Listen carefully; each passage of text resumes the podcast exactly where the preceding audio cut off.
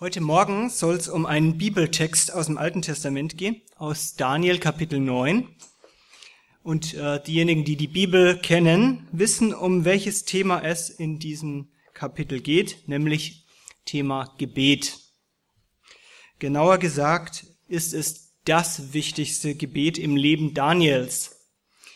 Und dieses wollen wir uns heute genauer ansehen und durchleuchten.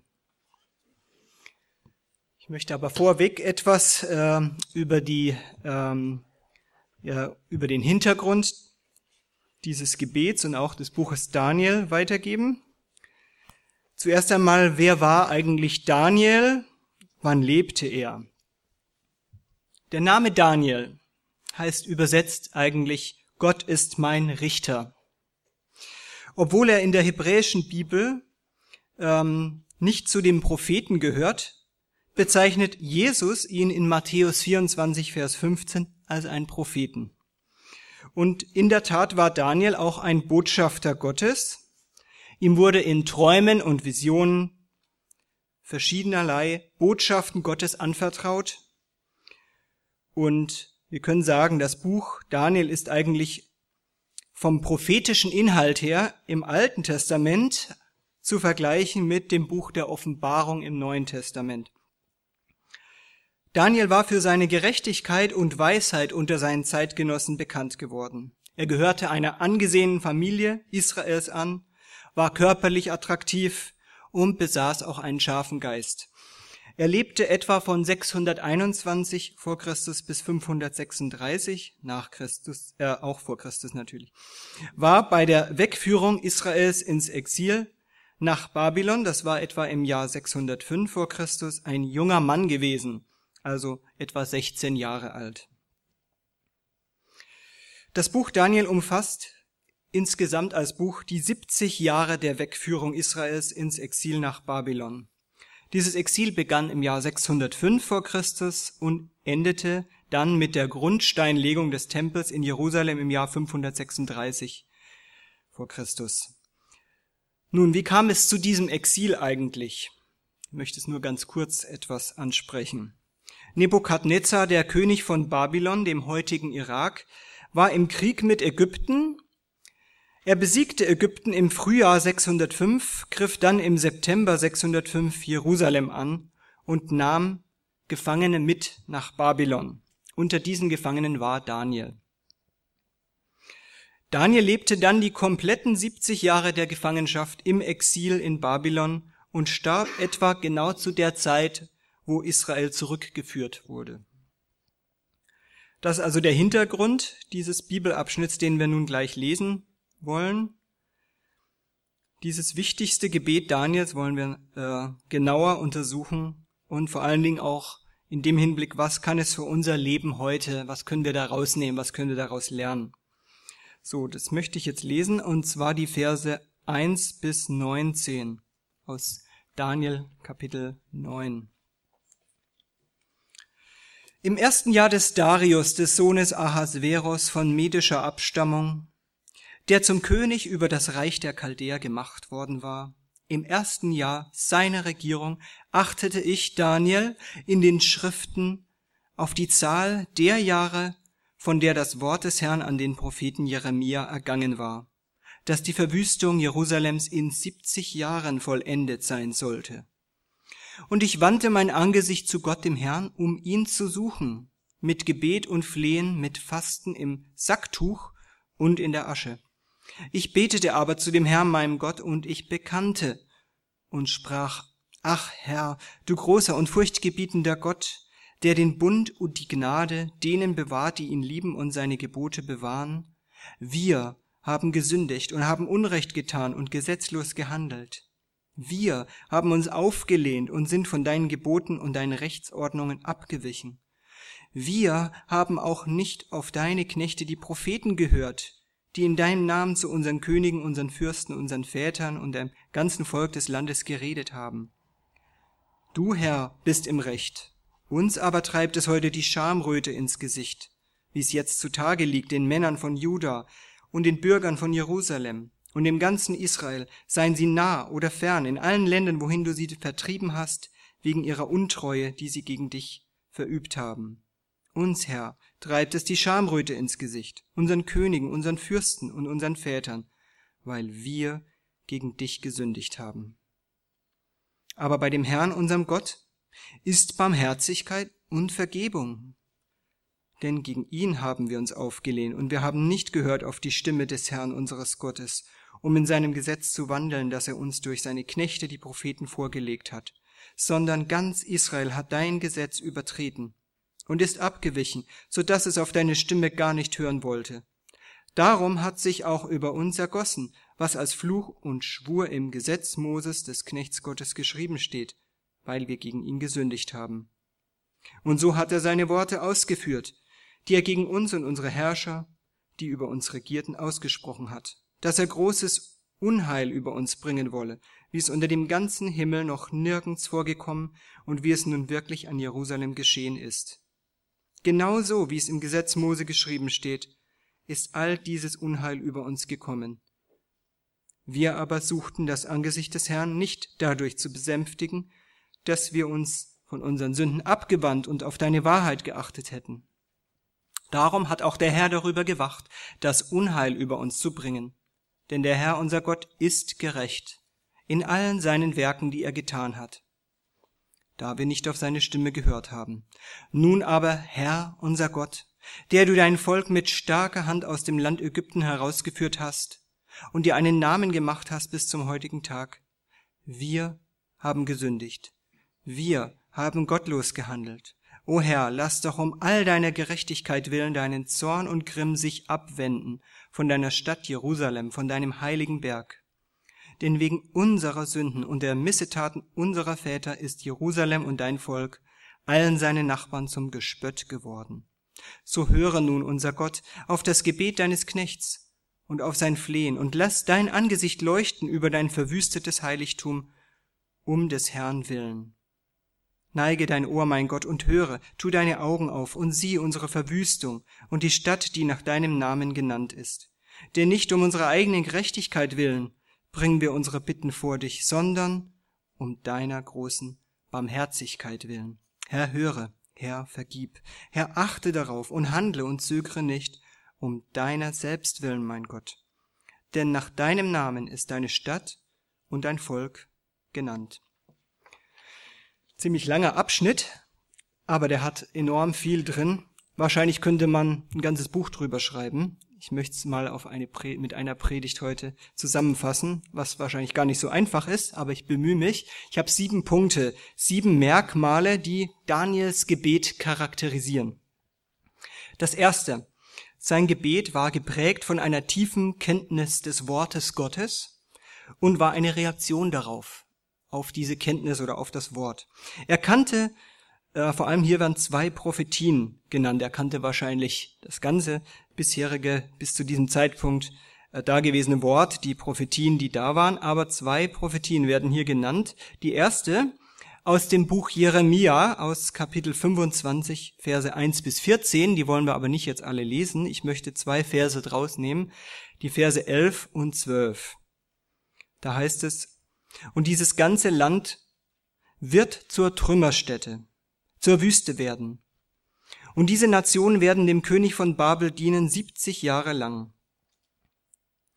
Und es wird geschehen, wenn 70 Jahre voll sind, suche ich am König von Babel und an jenem Volk deren Schuld heim, spricht der Herr. Das war die erste Prophetie und wir sehen hier ähm, das, was Jeremia schon lange vorausgesagt hatte. Diese Prophetie kannte Daniel und er bezieht sich in seinem Gebet auf diese Prophetie. Die andere Prophetie, auf die er sich bezieht, ist aus 5. Mose 11, Verse 8 bis 32.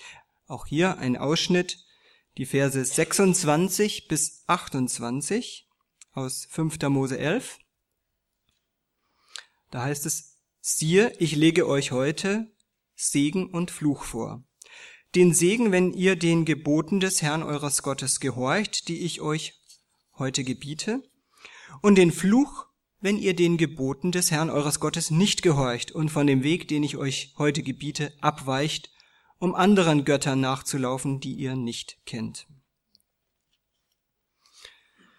Also hier diese Prophetie ist schon älter sogar, noch älter. Und auch auf diese Prophetie bezieht sich ähm, Daniel im Gebet.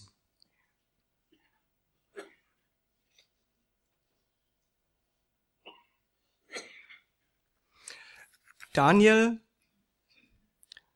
kannte also die Prophetien, die über das Volk, mit dem Volk Israel speziell zusammenhingen. Er sah diese Voraussagen äh, als ab, er sah sie als absolut wahr und zutreffend an. Und als Folge dieser Kenntnis des Wortes Gottes und ähm, dieses Glaubens, den er hatte, interessierte er sich für geschichtliche Ereignisse, besonders das politische Geschehen Israels und um sich herum. Er erkannte auch deshalb, weil er diese, weil er das Wort Gottes kannte, weil er die Prophetien kannte, erkannte er seine eigene Aufgabe oder Berufung von Gott. Nämlich, was war das? Eine zweifache Berufung oder Aufgabe. Erstens, ein Fürbitter zu sein im Gebet, stellvertretend für sein Volk vor Gott. Das haben auch Abraham und Mose übrigens genauso, waren Fürbitter. Und das zweite, ähm, nämlich ein Prophet zu sein, der große Dienst als Prophet. Er empfing diesen Dienst von Gott und er empfing, wie wir im Buch Daniel insgesamt sehen, viele endzeitliche Visionen, die auch für uns heute noch für die Zukunft von großem Interesse sind. Also es ist durchaus nicht kalter Kaffee, das was im Buch Daniel steht. Viele, die sich mit der Zukunft äh, und mit dem, was kommen wird, auch mit der Offenbarung im Neuen Testament beschäftigen, die dann immer wieder zum Buch Daniel zurückgehen, weil da ganz viele Prophetien noch ausstehen, die noch äh, eintreffen werden.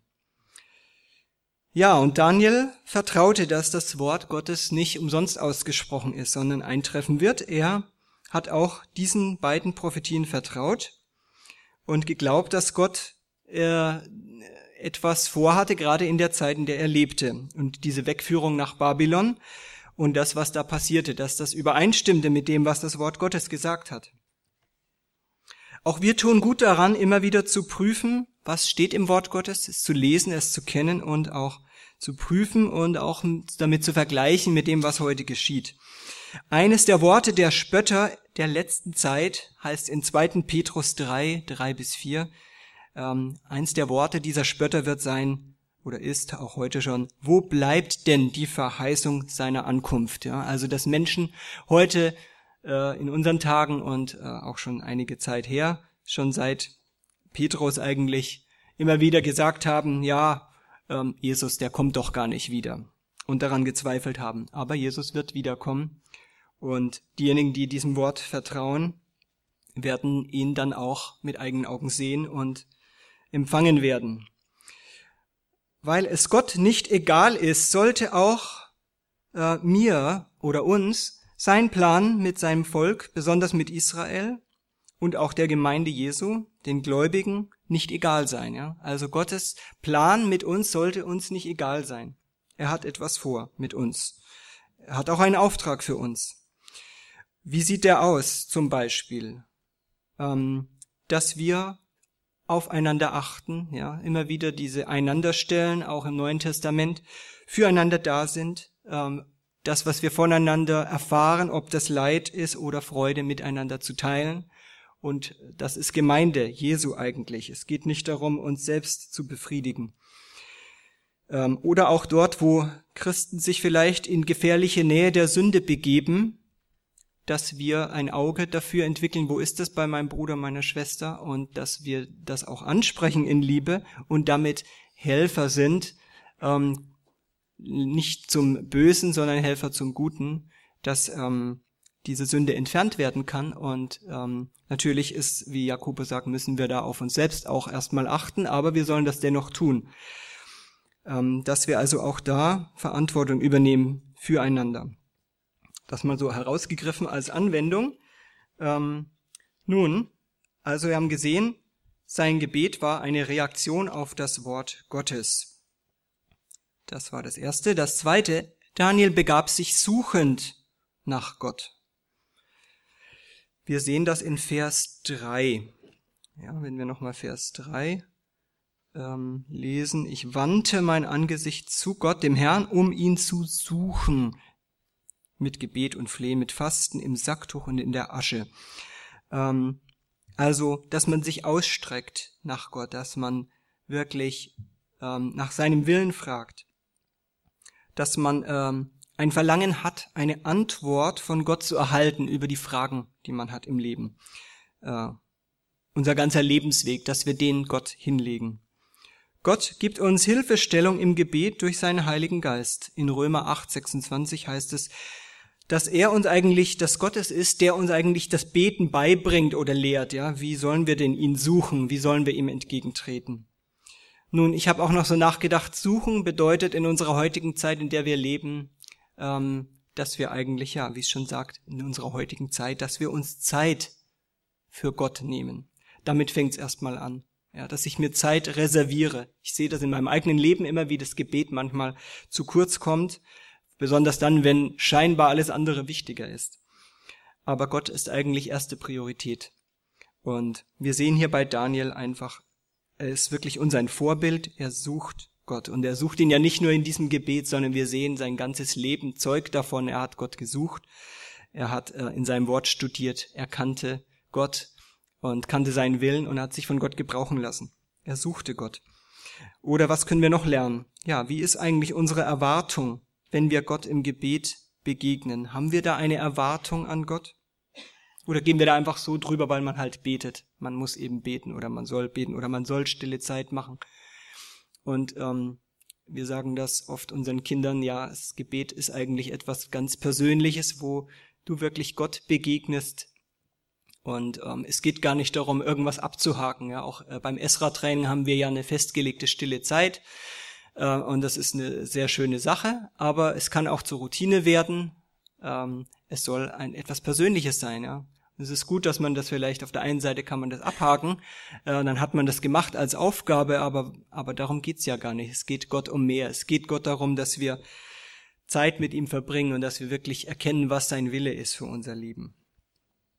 In Hebräer 11 heißt es dazu, ohne Glauben ist es unmöglich, ihm wohl zu gefallen. Wer Gott naht, muss glauben, dass er ist und denen, die ihn suchen, ein Belohner sein wird. Ja, also finde ich sehr passend hier an dieser Stelle dieses Wort, die ihn suchen, ein Belohner sein wird. Wir müssen also auch etwas erwarten, wenn wir Gott zu Gott gehen. Daniels Gebet war also davon gekennzeichnet, dass er sich suchend nach Gott, ähm, auf die Suche nach Gott begab im Gebet. Das nächste, Daniel erkennt, Nummer drei, Daniel erkennt Gottes Autorität und seine Rangordnung an und akzeptiert Gott über ihn. Das sehen wir in Vers 4. Ich betete aber zu dem Herrn, meinem Gott, und ich bekannte und sprach, Ach Herr, du großer und furchtgebietender Gott, der den Bund und die Gnade denen bewahrt, die ihn lieben und seine Gebote bewahren. Also hier, du großer und furchtgebietender Gott. Ähm, er sagte das nicht einfach nur so heraus, sondern er hatte wirklich Gottes Furcht. Er wusste, dass Gott möchte, dass wir uns ihm unterordnen. Freiwillig, gerne, mit der richtigen Haltung. Und das ist auch für uns wichtig, dass wir Gott, dem lebendigen Gott, mit dieser Haltung, ähm, die eine Ehrerbietung zeigt, ihm entgegenkommen. Ähm, oft denken wir oder ist unter Christen so ähm, jetzt so üblich geworden, ja, das ist mein Papa im Himmel da oben, ja. Und dann unterhält man sich so locker flockig. Natürlich ist es richtig auf der einen Seite, dass er unser Vater im Himmel ist und dass wir eine ganz persönliche Beziehung mit ihm haben kann, können. Aber es kann natürlich ins Gegenteil ausschlagen, dass wir dann zu locker äh, damit umgehen und äh, gar nicht mehr uns bewusst sind, wer er eigentlich ist. Ja. Ja, wir haben mit Gottes Heiligkeit zu tun, mit seiner Allmacht, ja, wenn wir mit ihm reden. Ähm, mit ihm als dem, der der Schöpfer ist dieser ganzen Welt, der auch über unser äh, Leben alles bestimmen kann und es ähm, auch der alle Weisheit hat, einfach die ganzen Eigenschaften Gottes. Wir sehen das gleich noch an einem anderen Punkt, dass Daniel das vor Augen hat. Wenn ein Mensch oft betet, zeigt es deutlich, dass er Gottes Autorität über seinem Leben anerkennt. Ein Beter hat verstanden, dass er ohne Gott nichts kann und dass Gott gebeten werden will. Daniel hegte keinen einzigen Zweifel daran, äh, wer Gott war und welche Motive er hatte. Es war für ihn ganz klar, Gott macht keine Fehler. Er anerkannte die Souveränität Gottes. Das sehen wir auch in Vers 14.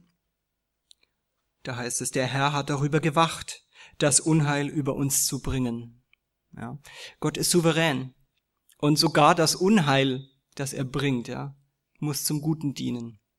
So ist es auch in unserem Leben, wenn wir das erkennen, wenn wir die Augen dafür aufhaben. Daniel erkannte also Gottes Autorität über ihm an. Nummer vier. Das nächste. Er identifizierte sich selbstlos mit seinem Volk. Und das sehen wir ganz klar, nämlich dreimal in Versen fünf und sechs kommt wir haben vor. Wir haben gesündigt. Vers fünf. Wir haben uns aufgelehnt. Ebenfalls Vers fünf Oder Vers sechs. Wir haben auch nicht gehört. Ähm, seine Brüder, sein Volk waren ihm nicht egal. Warum waren sie ihm nicht egal? Weil sie ja auch Gott nicht egal waren. Es war Gottes fester Plan, es war Gottes Absicht, dass dieses Volk, auch wenn es halsstarrig, widerspenstig war, es sollte nach einer Zeit der Läuterung schließlich wiederhergestellt werden. Daniel kannte Gottes Plan, seine Absichten, wie wir schon gesehen haben, er war ja fleißig im, er studierte das Wort fleißig, er war darin unterrichtet.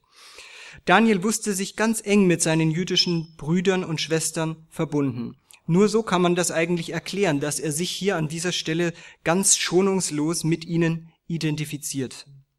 Er machte das Schicksal der Juden in der babylonischen und assyrischen Gefangenschaft zu seinem eigenen Schicksal obwohl er ja eigentlich eine gute Stellung am babylonischen Königshof innehatte. Ja, ihm ging's gut. Er hätte das nicht machen müssen, sich so zu identifizieren. Aber er litt mit mit seinem Volk und er betete auch und hat sich mit eingeschlossen in dieses Wir haben gesündigt. Nun, was können wir daraus lernen? Auch als Christen sind wir nicht unabhängig. Das muss uns immer wieder bewusst werden. Wir sind in eine Glaubensfamilie hineingestellt, die Ortsgemeinde, wozu wir fest gehören sollten. Ein Christ kann nicht für sich allein überleben. Als Einzelkämpfer stößt man immer wieder an seine Grenzen. Es ist nicht Gottes Plan, dass ein Christ allein für sich lebt. Das ist eine falsch verstandene Freiheit. Das ist vielmehr dann ein Zeichen dafür, dass man eben nicht in Gottes Willen steht, wenn man sich, wenn man nicht bereit ist, sich in Gottes Plan einzufügen. Und es ist Gottes Plan, dass man zur Gemeinde dazugehören soll. Also, das war dieser Punkt. Daniel identifizierte sich äh, mit seinem Volk selbstlos. Das nächste Nummer fünf. Das Gebet ist geprägt von Sündenerkenntnis und Bekenntnis. Dies hat eine ganz zentrale Stellung im Gebet Daniels. Wir sehen das ähm, in den Versen 13 bis 16. Da heißt es, genauso wie es im Gesetz Mose geschrieben steht, ist all dieses Unheil über uns gekommen. Wir aber suchten das Angesicht des Herrn nicht dadurch zu besänftigen, dass wir uns von unseren Sünden abgewandt und auf deine Wahrheit geachtet hätten. Darum hat auch der Herr darüber gewacht, das Unheil über uns zu bringen. Denn der Herr unser Gott ist gerecht in allen seinen Werken, die er getan hat, da wir nicht auf seine Stimme gehört haben dann auch die Bitte um Vergebung in Versen 16 bis 19. Da heißt es nochmal, lese ich das, O Herr, lass doch um all deiner Gerechtigkeit willen deinen Zorn und Grimm sich abwenden von deiner Stadt Jerusalem, von deinem heiligen Berg, denn wegen unserer Sünden und der Missetaten unserer Väter ist Jerusalem und dein Volk allen seinen Nachbarn zum Gespött geworden. So höre nun unser Gott auf das Gebet deines Knechts und auf sein Flehen und lass dein Angesicht leuchten über dein verwüstetes Heiligtum um des Herrn willen. Neige dein Ohr, mein Gott, und höre, tu deine Augen auf und sieh unsere Verwüstung und die Stadt, die nach deinem Namen genannt ist.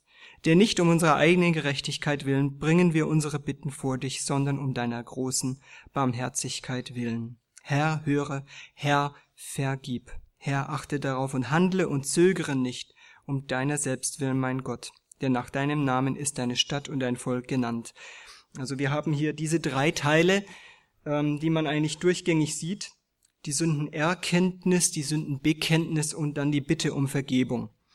Sündenerkenntnis ist, wenn man, wenn uns die Sünde erstmal bewusst wird. Aber dass uns die Sünde bewusst wird, heißt ja noch nicht, äh, dass wir sie bekennen. Das ist dann der nächste Schritt, dass wir sie zu Gott bringen, dass wir sie vor Gott bringen und sagen, wir haben gesündigt, wie er das hier macht, der Daniel wir haben nicht auf die Propheten gehört in Vers 6 oder in Vers 7. Du bist im Recht, wir müssen uns schämen. Also das ist hier ziemlich klar zu sehen, wie er wirklich diese Sache vor Gott bringt und sich aus, diese Sache ausschüttet vor ihm. Äh, Vers 9 auch. Wir haben uns aufgelehnt. Daniel brachte also sowohl seine eigene Sünde als auch die seines Volkes äh, zu Gott. Ja, Vers 20 sehen wir das auch nochmal. Das gehört jetzt zwar nicht offiziell offiziell zu meinem Predigtext, ein Vers weiter, da heißt es, während ich noch betete, redete und betete und meine Sünde und die Sünde meines Volkes Israel bekannte. Ja, also hier haben wir beides drin. Ähm, Daniel brachte beides zum Herrn und bekannte ähm, die Sünde bei Gott, aber dann eben auch die Bitte äh, um Vergebung. Das sehen wir ganz klar in diesen Versen, die ich gerade gelesen habe.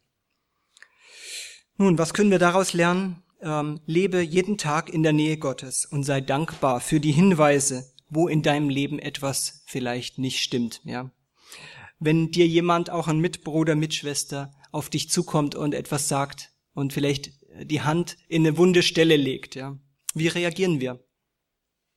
Wie gehen wir damit um? Ja, lassen wir das ans ran oder gehen wir gleich auf in, in eine Haltung der Deckung und äh, wollen das nicht annehmen? Aber Gott möchte ja uns aneinander gebrauchen. Und es ist wichtig, dass wir darauf richtig reagieren und dass wir das dann auch vor Gott bringen. Erstmal im eigenen Herzen prüfen und dann zu Gott bringen, ähm, bekennen und dann natürlich auch ähm, die Vergebung Gottes, die er ja schon durch das, was er am, was Jesus am Kreuz getan hat, für uns ja schon vollbracht hat, dann auch annehmen und äh, dass das wiederum äh, für uns Gültigkeit hat, auch als Christen. Ja. Denn wir brauchen auch immer wieder neu, wie Jesus das ausdrückt, die Reinigung unserer Füße, ja, könnte man sagen. Ja. Wir sind schon am ganzen Leib gewaschen, also die Vergebung Jesu, die gilt uns schon, aber wir brauchen jeden Tag die Reinigung, auch als Christen. Und ähm, das äh, kann uns dann auch hindern daran, wenn wir Gott äh, begegnen in der im Gebet. Und ich denke, das ist interessant, dass es gerade bei Daniel hier so zusammenhängt, diese äh, äh, dieses Bekennen, dieses Erkennen, Bekennen und Bitte um Vergebung hängt direkt zusammen mit dem, äh, dass er ja auch bittet, dass Gott äh, ähm, das Volk Israel wiederherstellt und alles zur Ehre Gottes. Nun, das war das, dieser Punkt. Daniels Gebet war geprägt von Sündenerkenntnis, Bekenntnis und der Bitte um Vergebung. Ähm, dann sehen wir, ähm, Daniel stellt in seinem Gebet Gottes Wesen heraus. Gottes Wesen. Und zwar in Vers 9 seine Barmherzigkeit und Vergebung oder Gnade. Vers 9, da heißt es ganz klar, aber bei dem Herrn, unserem Gott, ist Barmherzigkeit und Vergebung. Also es kommt hier sehr schön rein, mitten in dieses ähm, ähm, Wir haben gesündigt, wir haben, wir haben. Dann kommt auf einmal der Vers 9, so mitten hinein. Ja. Aber, aber bei dem Herrn, unserem Gott, ist Barmherzigkeit und Vergebung. Und das ist eigentlich wunderbar, dass er das so herausstellt. Denn ähm, wo, kämen, wo wären wir heute, auch wir, äh, ohne Gottes Barmherzigkeit und Vergebung? Ja? Diese Eigenschaften Gottes werden hier ganz klar heraus gehoben. Wer Gott kennt, braucht nicht im Unfrieden mit ihm zu leben. Wer Gott kennt, wer weiß, dass er diese Eigenschaften hat, braucht nicht mit ihm im Unfrieden mit ihm zu leben. Und die meisten Menschen, äh, die auch Jesus nicht kennen, leben im Unfrieden. Aber gerade wir als Christen sollten nicht im Unfrieden mit ihm befunden werden. Gott will den Frieden generell mit seinen Geschöpfen und besonders, äh, dass wir als seine Kinder Frieden haben, dass wir ähm, diese Vergebung, dass diese Barmherzigkeit uns ständig vor Augen ist. Dann auch seine Allmacht und seine Gerechtigkeit, Vers 14 bis 16. Ich möchte es jetzt nicht nochmal lesen, aber hier äh, sehen wir zum Beispiel Vers 16. Lass doch um all deiner Gerechtigkeit willen deinen Zorn und Grimm sich abwenden. Ja, auch hier wird die Gerechtigkeit herausgestellt, auch die Allmacht ähm, übertragen. Jetzt nicht als Wort steht hier, aber wir sehen, dass ähm, Gott allmächtig ist, dass er mit starker Hand, Vers 15, ähm, das Volk aus dem Land Ägypten herausgeführt hat. Ja, wenn man allein an diese Begebenheit denkt, dann sieht man, ja, das war die Allmacht Gottes, die das bewirkt hat. Ähm, Könige, Fürsten, Väter. Gott hat in, in Vers äh, 8, ja, in Vers 7 und Vers 8, dann Herrscher, die uns regierten in Vers 12. Wir können das an verschiedenen Punkten in diesem Gebet sehen. Über allen steht Gott. Wenn er in seiner Allmacht etwas beschließt, dann muss jeder von diesen hohen Menschen, Fürsten, Herrschern klein beigeben. Gott ist erhaben über jeden Menschen. Was er will, das geschieht. Und nichts, was geschieht, geschieht ohne seine Zustimmung, ohne seine Erlaubnis. Auch seine Gerechtigkeit ist vollkommen. Kein Mensch kann Gott vorschreiben, was Recht ist, weil Gott völlig ohne Fehler ist. Und wenn seine Gerechtigkeit auch Unheil bei uns Menschen zulässt und ja, wie es in Vers 14 heißt, sogar darüber wacht, ja, dass, dass diese Gerechtigkeit auch äh, dann kommt. Ja. Manchmal warten wir darum und sagen, oh Herr, warum greifst du so lange nicht ein? So ähnlich war das ja auch hier. Und Daniel appelliert an diese Gerechtigkeit. Letztlich müsste aber, ja, Gott, gerade weil er gerecht ist, unsere Sünde bestrafen. Und hier sehen wir wieder, dass eigentlich das ganz eng zusammenhängt mit dieser Barmherzigkeit und Vergebung, wo wir schon drüber geredet haben. In Daniels Gebet ist nicht der kleinste Hauch von Kritik Gott gegenüber zu verspüren. Im Gegenteil, er weiß, dass das, was Gott tut, richtig ist und gerecht ist. Er kennt diesen allmächtigen Gott. Auch wir tun gut daran, Gott im Gebet zu sagen, wie sehr wir seine Eigenschaften schätzen und ihn immer wieder dafür zu loben. Dabei geht es eben nicht um ein Nachplappern von irgendwelchen Gebetsformeln. Es geht wirklich, wie ich schon sagte, um eine tiefe und echte Beziehung zu unserem Schöpfer, unserem Meister. Und der siebte Punkt, den kriege ich sogar noch gut durch. Schön.